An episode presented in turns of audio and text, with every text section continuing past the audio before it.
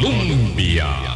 Con un país en sintonía, muy buenos días, son las 8 de la mañana, llegamos ya a martes 24 de octubre, les saluda Boris Ramírez, los estaré acompañando estos días en la conducción del programa y vamos a seguirle dando seguimiento a muchos temas de relevancia nacional e internacional que están en el tablero, que están en la agenda y que requieren de mayores explicaciones, de mayores disecciones. Hoy vamos a darle seguimiento a la triste realidad que están enfrentando millones de personas en el Oriente Medio y las implicaciones que esto pueda tener debido a que estamos cumpliendo el día número 18 de la guerra entre Israel y Hamas.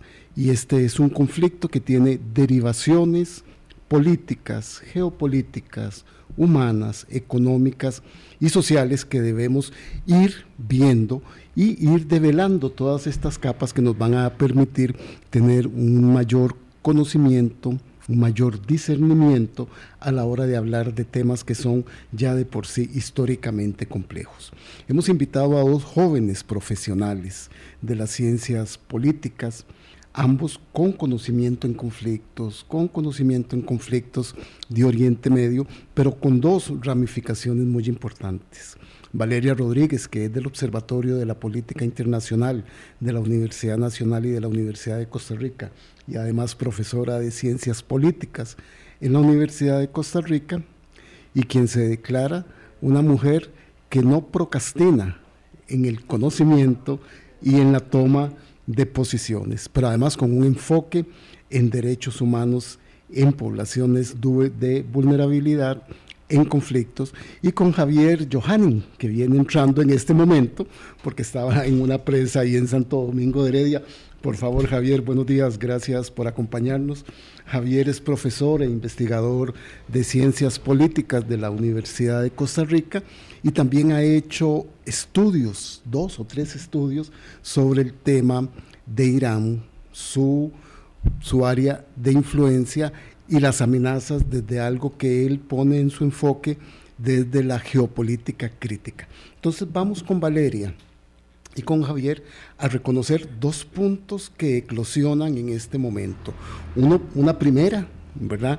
Que es ya eh, se reportan, bueno, primero que nada, buenos días, Valeria, gracias por acompañarnos. Buenos días, Boris, un gusto estar acá y gracias también a ustedes por la invitación. Gracias, Valeria. Y Javier, llegaste apenas, qué dicha. Apenas, por dicha, eh, las disculpas del caso. No, no se preocupen.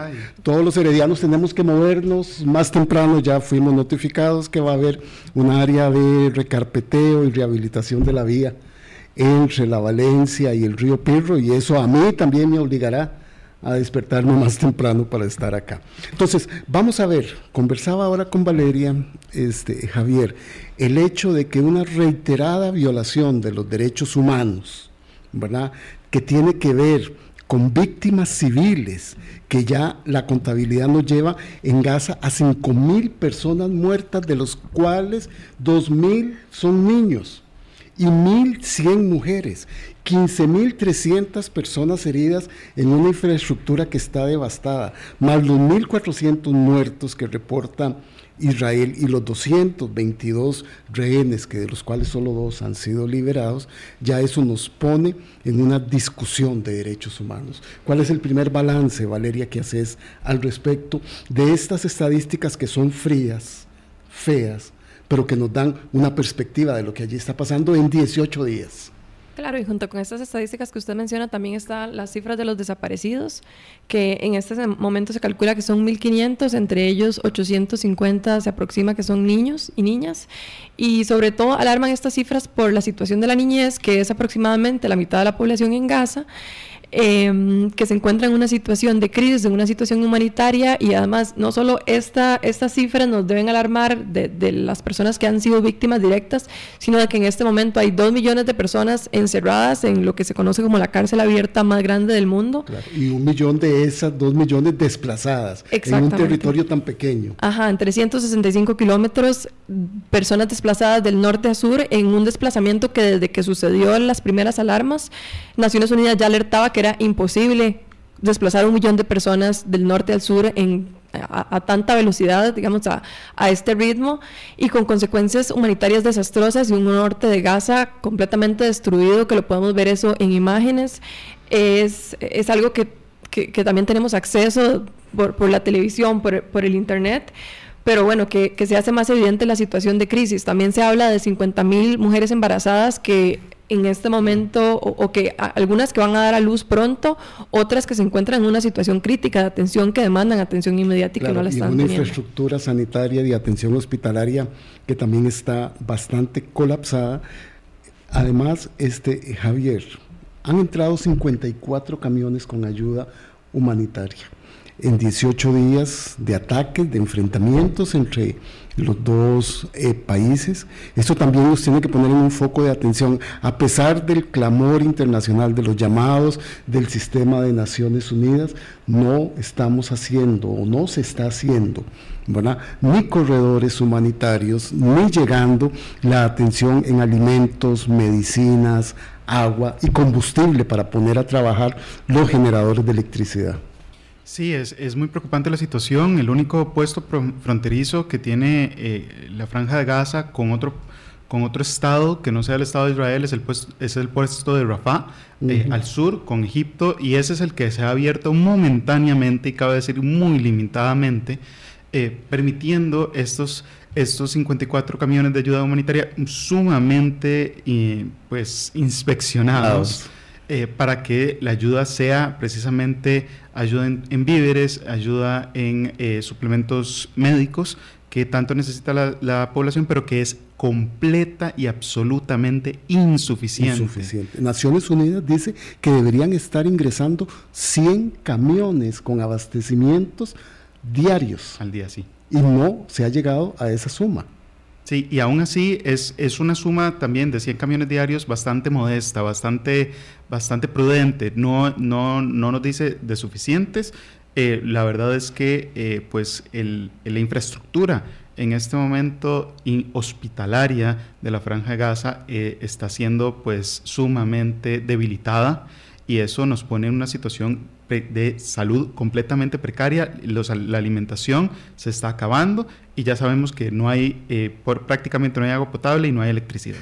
Valeria, y además no dejan ingresar los camiones con el temor que tiene el, el gobierno de Israel que el combustible sea cooptado por los grupos de Hamas y puedan utilizarlo en acciones militares y de respuesta, a pesar de que la organización Save the Children dice que un niño en Gaza muere cada 15 minutos y que hay una afectación también en la población israelí por las condiciones de guerra que hay en este momento. Sí, es que el tema es que el 80% de la población gazatí requiere ayuda humanitaria para su supervivencia y no en este contexto, sino permanentemente. Es decir, es una situación sostenida en el tiempo debido a un bloqueo económico por mar, tierra y, y agua, que, mm, sí, por, mar, tierra y aire, lo siento, que, que permanentemente Israel sostiene sobre la situación en Gaza, sobre Gaza. Y aquí también hay que decir de quiénes son las responsabilidades. Creo que eso es, esto es parte importante, porque el derecho internacional humanitario regula las situaciones de guerra, regula cómo es que tienen que garantizarse estos servicios médicos, estos servicios de alimentación y de agua. Y lo que pasa es que cuando un territorio se encuentra ocupado, como es el caso de Palestina, porque hay una, eh, una ocupación sostenida en el tiempo, la potencia ocupante o el Estado ocupante es quien tiene que garantizar las condiciones de vida de estas, de estas personas. Entonces, también han habido llamados a que Egipto intervenga o a que Egipto abra los pasos, pero bueno, también hay que dejar claro que la responsabilidad principal sobre esta situación humanitaria reside sobre Israel porque es quien tiene controles fronterizos y además quien tiene que como potencia ocupante hacerse cargo de la situación humanitaria que se, que se encuentra sucediendo. Claro, pero este es el otro Estado que está en conflicto y está en situación de guerra, Javier. Entonces, ¿cómo entender desde la visión israelí que los ataques que vienen desde Gaza por parte del grupo Hamas van a afectar también a su población? Y ahí es donde también el derecho internacional público se nos queda corto en una situación como estas. Sí, eh, recordando también que eh, el Estado de Israel no ha, eh, no ha ratificado varios convenios internacionales, entre ellos, pues precisamente el de la Corte Penal Internacional, entre, entre otros, que precisamente limita el accionar de la sociedad internacional en este caso. pero también hay que entender que que no hay que homogeneizar todo el Estado de Israel ni homogeneizar todas las poblaciones. Aquí no hay dos bandos, aquí hay múltiples actores en, disputa y eso es muy importante tenerlo claro porque lo que tenemos al día de hoy es un gobierno que se hace denominar de unidad nacional eh, en el Estado de Israel que no está tan unido entre sí, hay tensiones entre eh, varios de los ministros, eh, principalmente y actualmente entre Joab Galant, el ministro de Defensa, y el primer ministro Benjamin Netanyahu, precisamente por la responsabilidad de lo sucedido el 7 de octubre y los ataques de Hamas del 7 de octubre.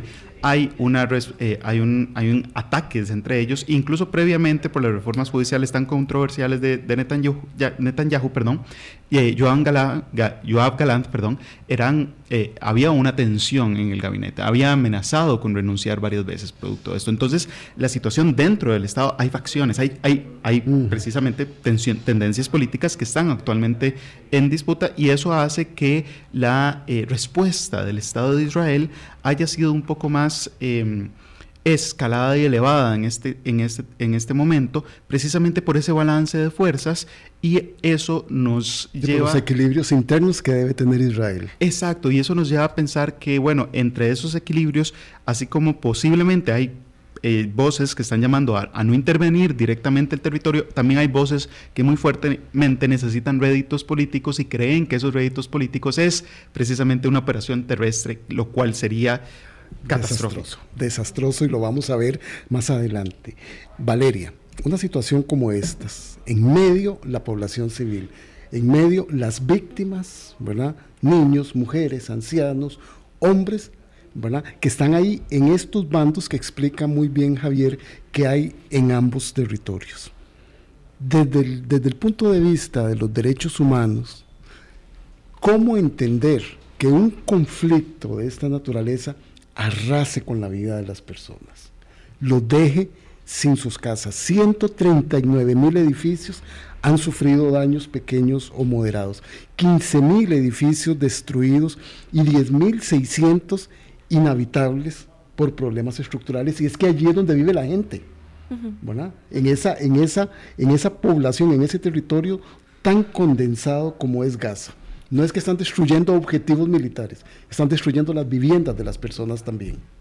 Y no solo, incluso la población civil, también estamos hablando de que los servicios médicos, personal de las Naciones Unidas, la Agencia de Naciones Unidas para, la Situación en Palestina, la UNRWA, ha hablado ya de 35 muertes, digamos, de, de parte de su personal. Eh, también Médicos Sin Fronteras ha hablado de decenas de, muertos de, parte de su personal. ¿Y cómo lo podemos entender? Yo creo que es, es, algo que tal vez sobrepasa nuestro entendimiento incluso y nuestra conciencia sobre este, esta situación. Pero sí, efectivamente, como usted lo menciona, lo que estamos viendo son ataques contra civiles, contra infraestructuras civiles, que también eso es ilegal en el derecho internacional humanitario. No se puede atentar contra bienes civiles en el tanto no participan de las hostilidades. Hay un principio de distinción que significa que debe dejarse claridad de quién es un militar y quién es un civil, y al civil no se le ataca en medio de una guerra. Y el hecho de que la guerra sea asimétrica o de que los mecanismos que utilice jamás no tengan que ver con bases militares ni con ejércitos permanentes no justifica que se respete ese principio de distinción. Igualmente, tanto jamás como Israel y bueno, como las fuerzas de, defensa israelíes deberían tener claro cuándo están atacando un objetivo militar y cuándo no, porque lo contrario tiene mucha incidencia, no solo sobre las presiones que esto pueda generar entre la propia población en el largo plazo, sino porque evidentemente la situación actual es una situación de crisis humanitaria. Claro, porque Javier, en ese sentido, esta semana, la semana pasada analizamos lo que bien apunta Valeria de la asimetría de ambos grupos en el conflicto, este, pero esta asimetría como tal está haciendo que este sea el enfrentamiento más cruento de los cinco que tenemos registrados desde las decisiones de Naciones Unidas de la creación de dos estados, este es el más mortífero que está en este momento sufriendo la población.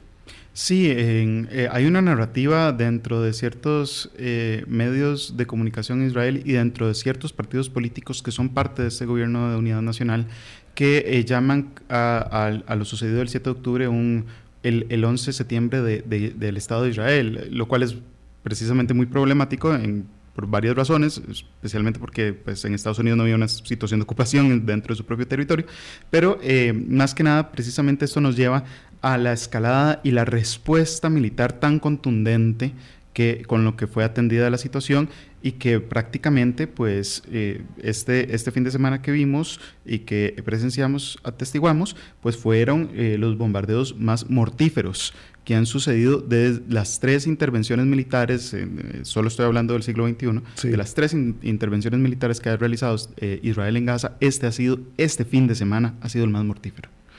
Más de 400 personas muertas. Más de 400 personas muertas. Vamos a hacer nuestro primer corte.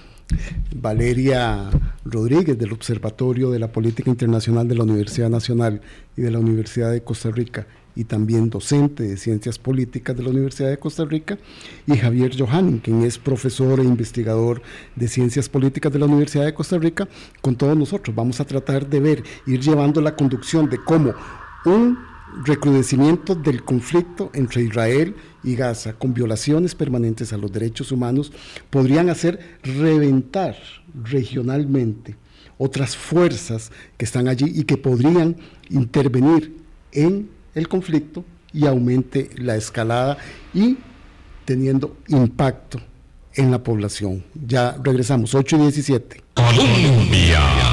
Con un país en sintonía, 8 y 20. Valeria Rodríguez y Javier Johanning, dos expertos y profesores e investigadores de ciencias políticas. Estamos analizando y dándole seguimiento al conflicto armado en Israel, de Israel contra Hamas. Hay un caso, Valeria, que a mí me preocupa enormemente. 11 días sin agua ya en el territorio de Gaza.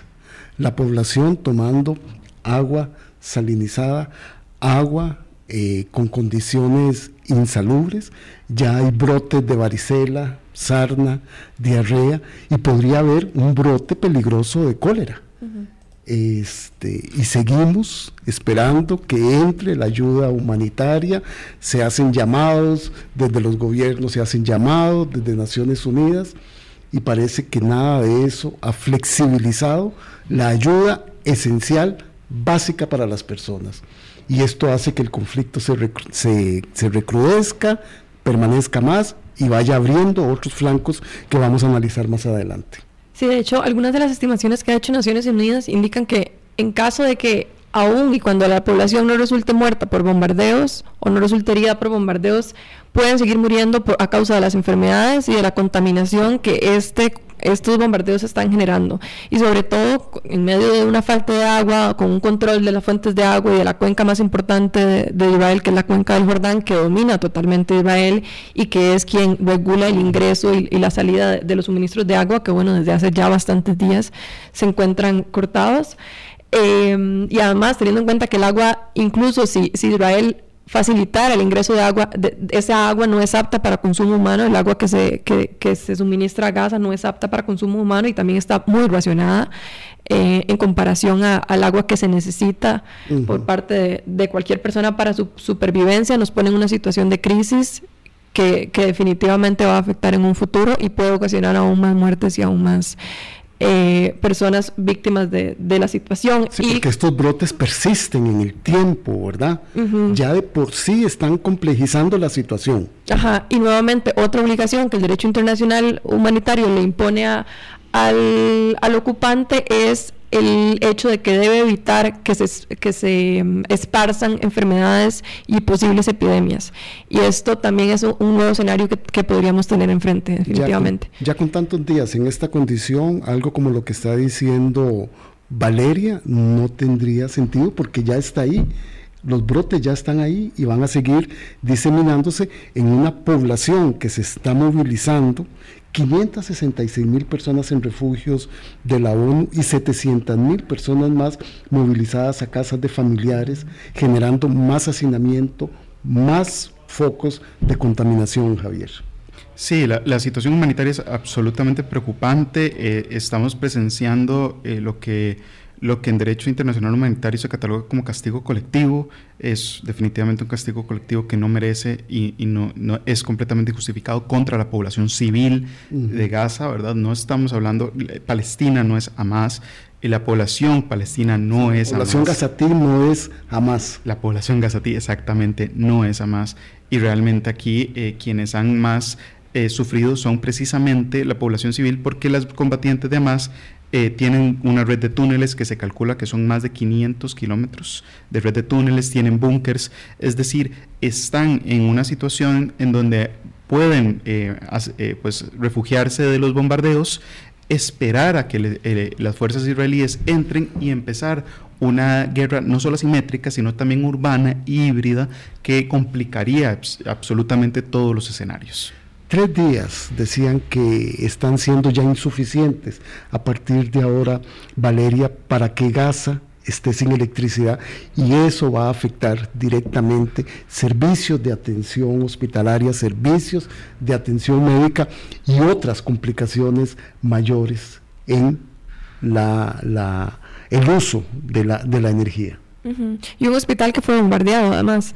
O sea, un hospital que tras el cual, digamos, tras este bombardeo, murieron aproximadamente 500 personas. Es decir, la gente se refugia en este tipo de espacios porque además se piensa que nadie va a bombardear hospitales y lo cierto es que sí, que tampoco son seguros, em, que ninguno de estos espacios puede ser un lugar de refugio para nadie y que la población literalmente no tiene a dónde ir.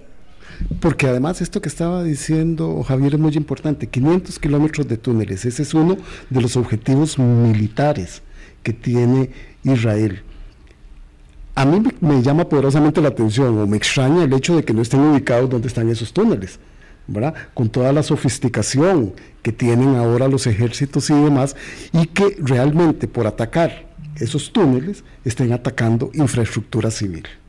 Sí, lo lamentable es que precisamente los túneles están cavados en una profundidad en la que eh, el armamento utilizado hasta el momento por el, Estado de Israel y las fuerzas de defensa israelíes no realmente no van a, no van a llegar. No llegan a los túneles y a los búnkers que están, que están eh, refugiándose o lo que se estima y se considera, según algunos analistas, que están refugiándose militantes de Hamas. Eh, lo que precisamente complicaría porque entonces habría que mandar tropas, verlos, enviar y buscar los túneles, buscar los búnkers, dinamitarlos y bueno, eso, es, eso ya es otro, otro, completamente otro escenario militar eh, que complicaría la situación. Claro, nosotros como no pensamos en lógica de guerra, entonces de allí la justificación que han tenido de atacar la infraestructura para poder en el momento en que haya una avanzada terrestre llegar a esos búnkers y a esos túneles. Bueno, eso, eso por lo menos es la narrativa dominante eh, por parte de las fuerzas de, eh, de, eh, fuerzas de defensa israelíes, ¿verdad? Como dije, hay, hay voces de disidencia dentro del gobierno y dentro, y dentro del Neset o el Parlamento israelí. Lo cierto del caso es que, bueno, eso no, no es tan fácil y, y tampoco es legítimo ni es justo atacar, eh, como bien dijo Valeria, hospitales o por ejemplo la iglesia de Porfirio, que fue, que fue eh, dañada por producto de, bombardeos, no es legítimo atacar y, dañar este tipo de, de infraestructura civil con el objetivo de prácticamente aplanar el terreno para que sea más fácil identificar este tipo de, este tipo de túneles o de búnkeres. No es conforme a derecho internacional. Es en esos túneles y búnkeres, Valeria, donde estarían las personas que tomó Hamas como rehenes israelíes y son los que están conteniendo, pareciera, el avance terrestre por lo que se puedan encontrar ellos ahí, porque también tienen que garantizar la vida de estos rehenes. Sí, es, es, una posibilidad, o sea, no lo sabemos y también jamás ha dicho que varios de sus rehenes han muerto producto de los bombardeos, entonces no sabemos exactamente dónde se encuentran. Pero sí que es cierto que igualmente como prisioneros de guerra, como el estatus de prisioneros de guerra que se les da por el tercer convenio de Ginebra, tienen que se les tiene que garantizar una serie de condiciones igualmente que probablemente tampoco están siendo garantizadas porque ya se sabe. Los derechos humanos también ya de por sí, al haber sido secuestrados, están violentados. porque ya se sabía que las detenciones arbitrarias que jamás comete también en la franja de Gaza, igualmente al Fatah en, en Cisjordania, eh, han, implicado vejaciones y tratos inhumanos, crueles y degradantes contra las poblaciones civiles. Entonces, decías hace un ratito, Valeria, me gustaría que lo repitieras y que nos des información sobre eso. Jamás ya habría reconocido que en algunos de estos ataques han muerto rehenes. Sí, eso, eso es parte de lo que ha dicho jamás, que, han muerto rehenes producto de los bombardeos israelíes, rehenes israelíes, por supuesto. Estas condiciones, Javier, siguen complicando la situación y no la aplanan, por el contrario, la recrudecen. Bueno, tenemos testimonios muy preocupantes de que la respuesta inmediata en el terreno de las fuerzas de defensa israelíes ante la toma de rehenes por parte de militantes de Hamas fue literalmente acabar con lo que con lo que se moviera en ese momento, por lo que también implicó muerte, muerte de eh, potenciales rehenes en ese momento. Parece ser que eh, en, este, en este momento quien dirige las fuerzas militares israelíes, es decir, Joab Galant, pues realmente no está eh, midiendo ni está tomando en consideración los rehenes porque los ve como una, un mecanismo para debilitar y extorsionar al Estado de Israel y cree que una, una respuesta militar contundente con o sin rehenes es la vía. Y eso es lo que precisamente otros actores internos y externos están tratando de contener. De contener. Sí, porque una cosa como esas complicaría mucho más ya el panorama de por sí, desastroso, devastador, cruento, como está, haría que esa embestida terrestre, Valeria, realmente desborde la situación. Y la pregunta es, ¿y cuándo van a ser juzgados estos crímenes? Y es que, bueno, la Corte Penal Internacional, a ver, después del, reconocimiento como observador del Estado de Palestina y de la ratificación de parte del Estado de Palestina del Estatuto de Roma de la Corte Penal Internacional, la Fiscalía de la Corte Penal Internacional ha venido investigando los crímenes en los territorios ocupados. Ahora bien, para eso se requiere colaboración del Estado ocupante.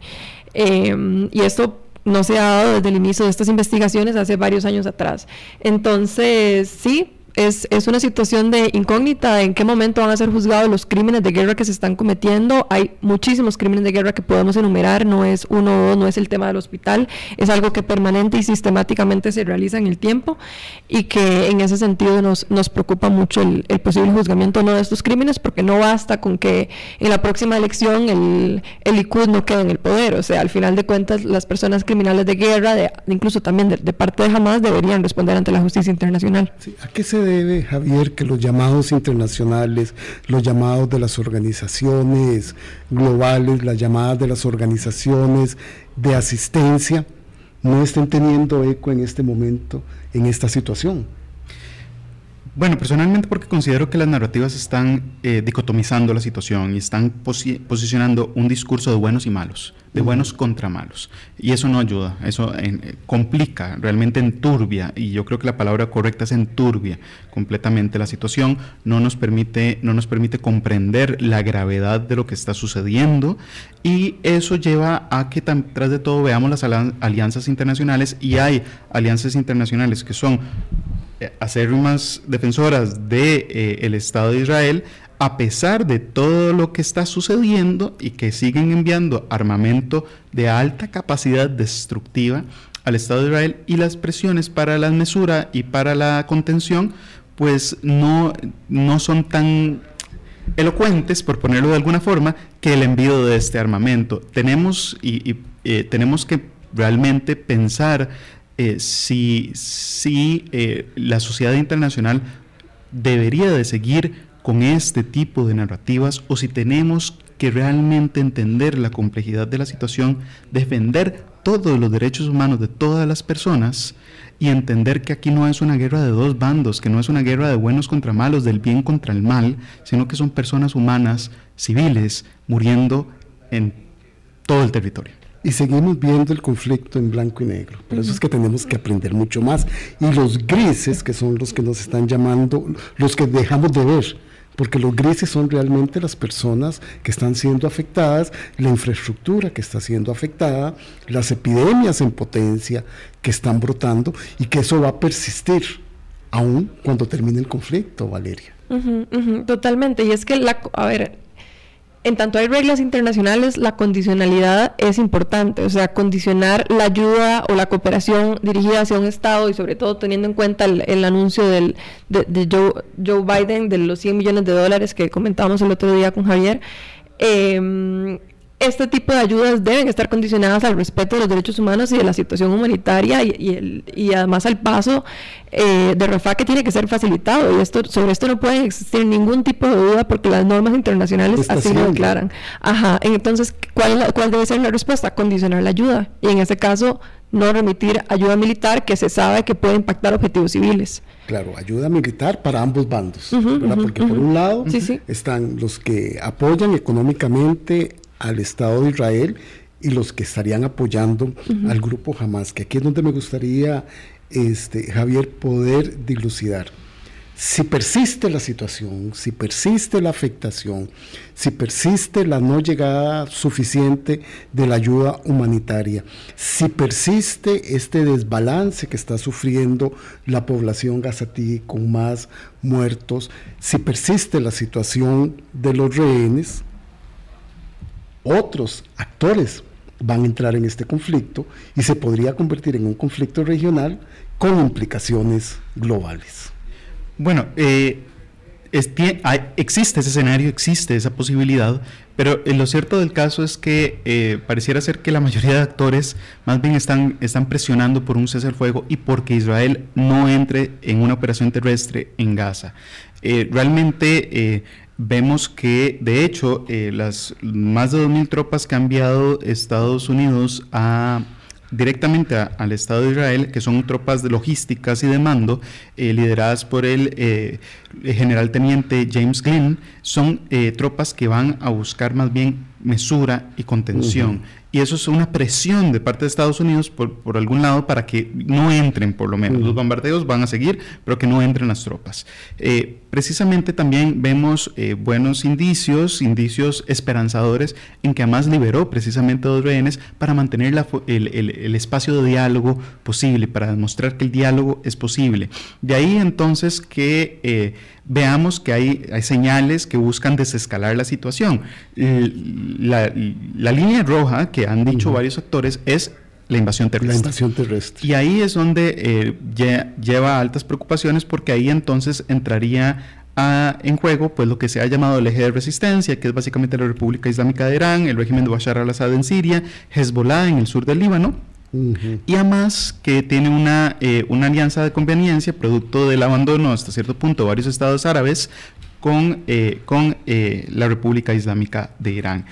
sabemos que han habido pues, conflagraciones de poca intensidad en el, el sur del Líbano, más de 30 militantes de Hamas, eh, perdón, de Hezbollah, eh, pues han muerto en estas conflagraciones. Israel ha bombardeado los aeropuertos de Damasco y de Alepo en Siria. Entonces, eh, por ahí, pues vemos preocupaciones, también vemos ataques con drones a bases militares en Estados Unidos, en Irak y en Siria. pero por el momento, eh, realmente la situación política, social y económica, tanto en el sur del Líbano como en la República Islámica de, Irán, no nos dan indicios de que sea eh, en beneficio de las autoridades políticas, porque hay veces que se hace lastimosamente ese tipo de cálculos, eh, escalar la situación. Más bien puede que utilicen esta situación para aumentar la presión para negociar un acuerdo, por ejemplo, nuclear con Irán. Sí, entonces, Irán es un actor importante que ha estado ahí quieto, pero como explicaba Javier, el eje de resistencia, que son una serie de países y de grupos militares islámicos, serían los que podrían intervenir en el conflicto, Valeria.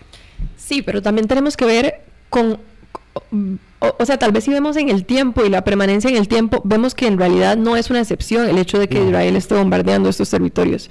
Entonces, creo que no deberíamos sobredimensionar, aunque por supuesto hay bombardeos, hay civiles que, mueren en estos contextos, pero creo que es, es permanente en el tiempo, digamos, estos focos de conflicto, el sur de Siria, el sur del Líbano, eh, y que necesariamente, claro, y necesariamente creo que nuestra atención debe estar concentrada en la situación en Gaza, sí que se puede expandir ese conflicto, sí que es un escenario, como lo dice Javier, pero quizá no sea el escenario más evidente o el escenario más claro en el corto plazo que estamos viendo. Pero ¿qué podría detonar ese escenario, Javier?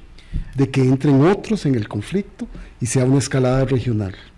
Bueno, en primer lugar habría que ver si finalmente la operación terrestre eh, termina sucediendo y cómo van a, reaccionar realmente eh, especialmente Hezbollah y la República Islámica de Irán, también los Houthis en Yemen, pero eh, lo cierto del caso es que sí quiero ser enfático de que pareciera ser más una presión de parte del eje de resistencia y específicamente de eh, la República Islámica de Irán ciertas acciones, ¿verdad? Porque también aquí se ha, se ha hablado y, se, y parece como que hay, hay, una noción de que todo esto es una guerra proxy y entonces que Irán, ¿verdad?, maneja como títeres el resto de grupos. No, ¿verdad? No, es, tan así. No, no es así, en, en absoluto, Eh, sabemos que incluso el, el, Pentágono ha desmentido la idea de que Irán eh, fue el que dio la luz verde al ataque de Hamas. Eso, eso no es cierto.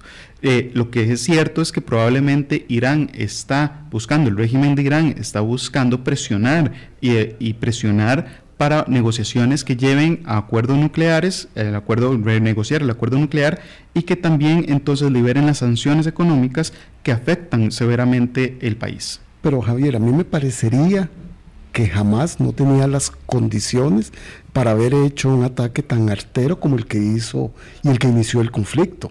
Debe haber tenido colaboración y ayuda. Claro, eso no, eh, vamos a ver, que tenga colaboración y ayuda no significa que tenga mando dirección, ¿verdad? Sí, tuvo logística, se sabe que tuvo apoyo y tuvo apoyo financiero, logístico y de armamento, sí, eso sí se sabe, pero nunca tuvo realmente el mando de que, ¿verdad?, agentes iraníes llegaran y dijeran, háganlo en este momento, de esta forma y con esta, y con esta metodología, ¿verdad? Sí, la orden. La orden. El acuerdo nuclear es entre Irán, que es una potencia nuclear, e Israel, que sin reconocerlo públicamente también tiene avances importantes en armamento nuclear. Allí estaría este, esta presión que está diciendo Javier en el conflicto, Valeria. Bueno, el acuerdo, a, ver, en general los acuerdos nucleares tienen que ver con una cantidad exigida de eh, centrifugado, digamos, y de disminución de las, de, de las posibles armas nucleares que mantengan. En este momento hay bastantes presiones sobre Irán, sobre todo producto del, del, acuerdo de hace unos años y las sanciones que han implicado por el posible incumplimiento de ese acuerdo. Entonces, yo creo que esto, esto que menciona Javier es un efecto y es algo que toma a la élite iraní a su favor es decir, yo puedo negociar en aras de que a mí me limiten las sanciones, pero creo que no es el foco del conflicto. Es totalmente lo que dice Javier, es, es el, el enfoque que le ha dado la élite iraní y la forma de beneficiarse de este conflicto, porque además es uno de los grandes beneficiados del conflicto, si es que podemos llamar que alguien se beneficia. Que, que alguien se beneficia. Y de allí que no quisiera tener esa participación directa que estás explicando.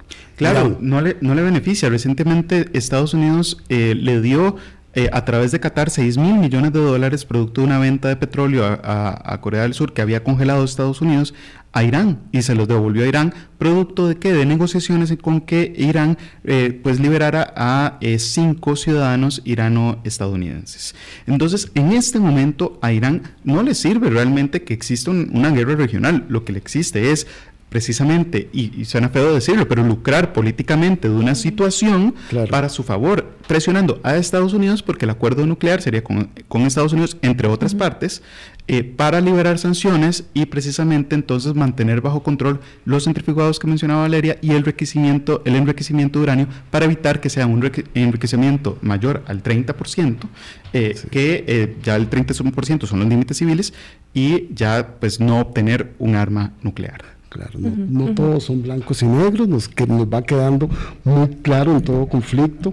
Siempre hay un enrejado de intereses que no necesariamente conocemos públicamente. Son las 8.41. Valeria Rodríguez, del Observatorio de la Política Internacional de la Universidad Nacional y de la Universidad de Costa Rica, y Javier Johannin, profesor e investigador de Ciencias Políticas de la Universidad de Costa Rica, nos siguen ayudando a ir develando mucho más capas de las que hay, de las que persisten, de las que han sido históricas, de las que son estructurales y de las que son actuales en el conflicto de Israel y Hamas. Ya regresamos, 8.42. Colombia. Con un país en sintonía, 844.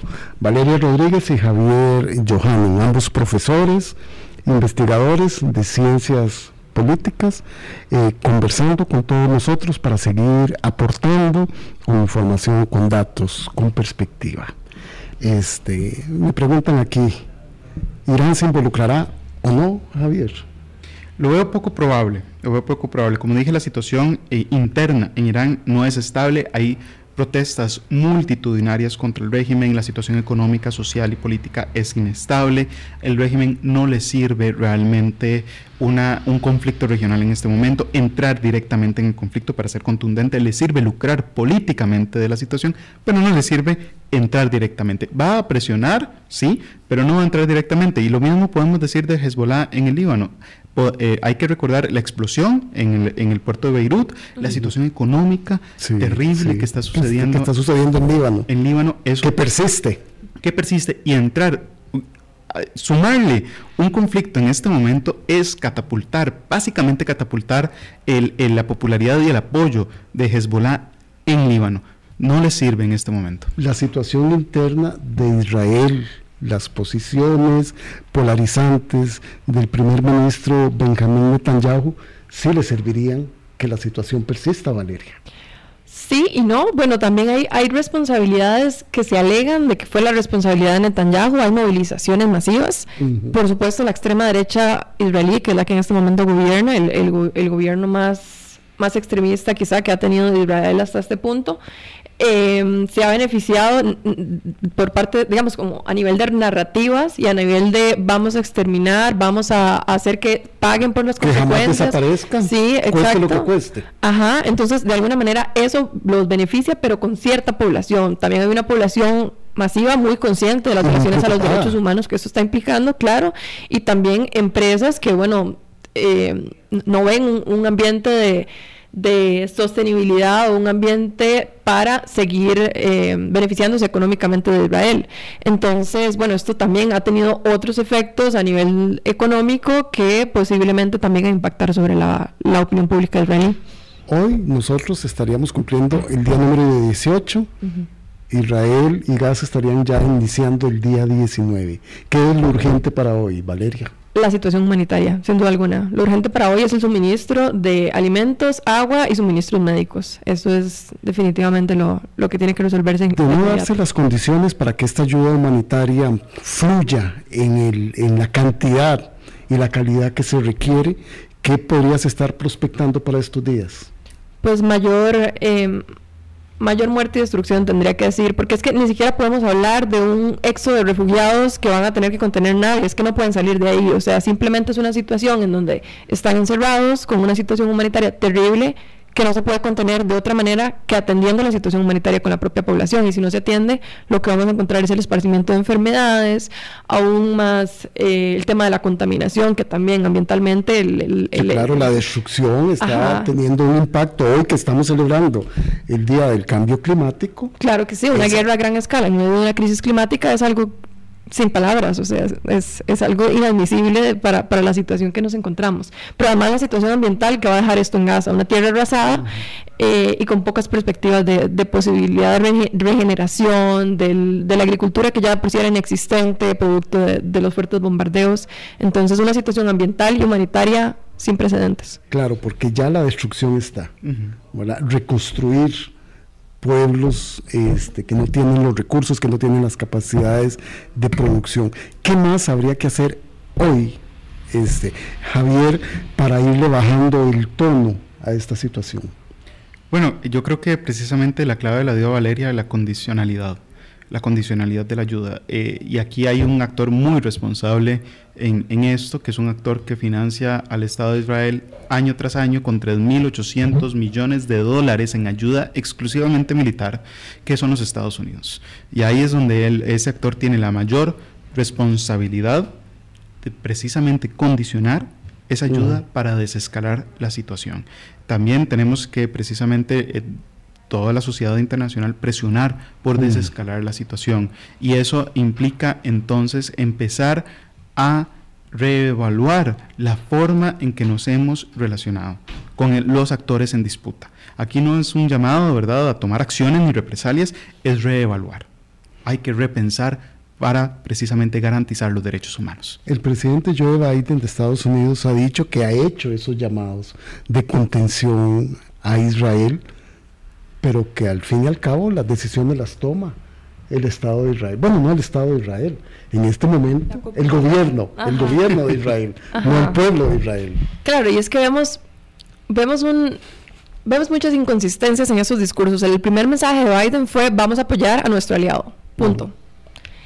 Y después ya han, habido mensajes un poco atenuando esta situación de preocupación también por la, la situación en Gaza, de desescalar, pero aún así con una ayuda incondicional. Entonces, creo que no queda tan claro. E igualmente, por parte de la Unión Europea, el mensaje inicial fue de absoluta incondicionalidad y luego se ha venido atenuando. Entonces, yo creo que, bueno, eso envalentonó a Israel, por supuesto, a llevar la operación territorial que quiere realizar. Eh, y que hasta que no bajen estos discursos o no sean discursos lo suficientemente contundentes como lo fueron los iniciales, creo que esto no podría variar la situación de los acontecimientos. ¿Y qué podría ser que se atenúen estos discursos, este, Javier, ante la evidencia de este fin de semana? Casi 50 ataques, 400 personas muertas, y ahí seguimos contabilizando. Bueno, creo que eh, Valeria da un punto muy importante, la Unión Europea. A todo esto, ¿dónde está la Unión Europea? Pues completamente fragmentada.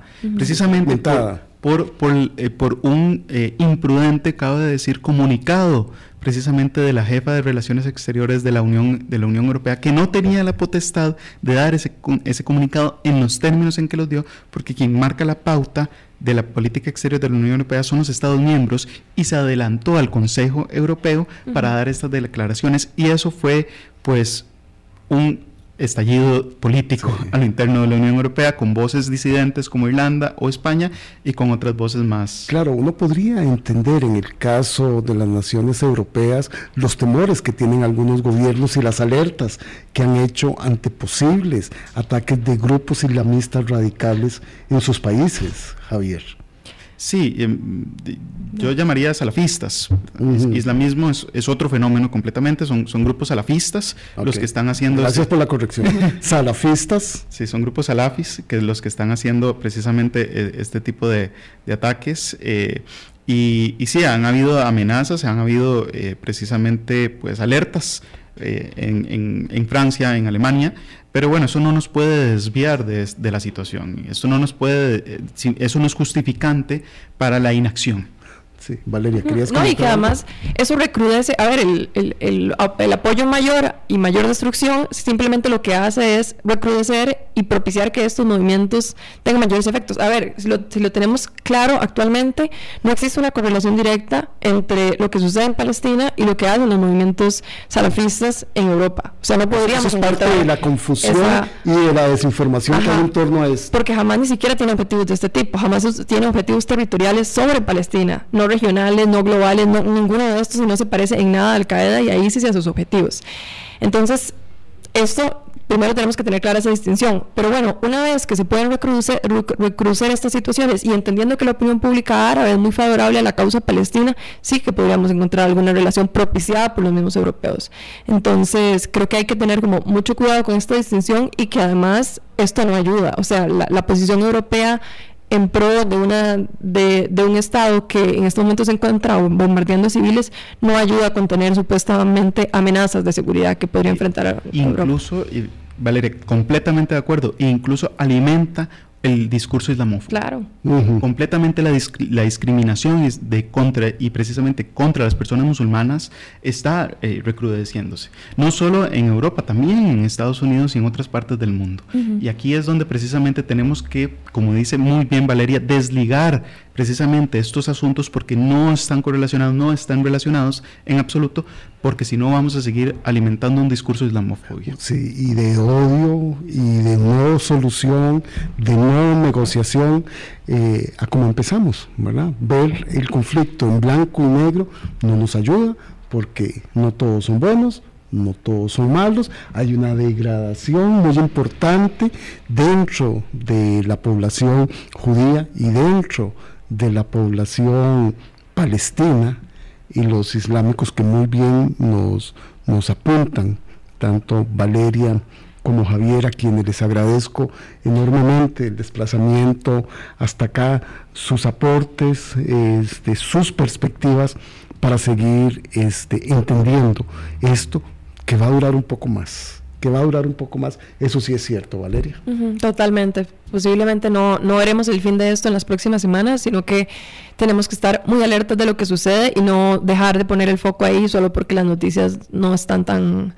Eh, no nos están alertando permanentemente, sino que igualmente seguir la pauta de la situación y, poner atención a la crisis humanitaria en la que se encuentra. Y confrontar las posiciones. Valeria, muchísimas gracias. Javier, un último mensaje. Sí, eh, también es importante recordar que, eh, que hay presiones diplomáticas sobre Hamas. Qatar, eh, Egipto, Turquía, de hecho, están haciendo presión por parte de, los países árabes y musulmanes para que Hamas negocie y desescale la situación. Entonces, hay motivos, de, hay motivos para mantener la esperanza de que esto no va a escalar. Eh, pero como dice Valeria, lastimosamente probablemente veamos un, un tiempo más esta situación. probablemente. Y como bien dice, siempre hay que seguir la pauta porque aquí estamos hablando de vidas humanas. Así es. Muchísimas gracias a Javier y a Valeria y a todos ustedes por habernos acompañado. Nos encontramos mañana acá en Hablando Claro. 8.55. Que la hola, pasen muy bien. Sí, sí. Está bueno, vamos a darle. Un, dos, tres. Hola, hola, hola.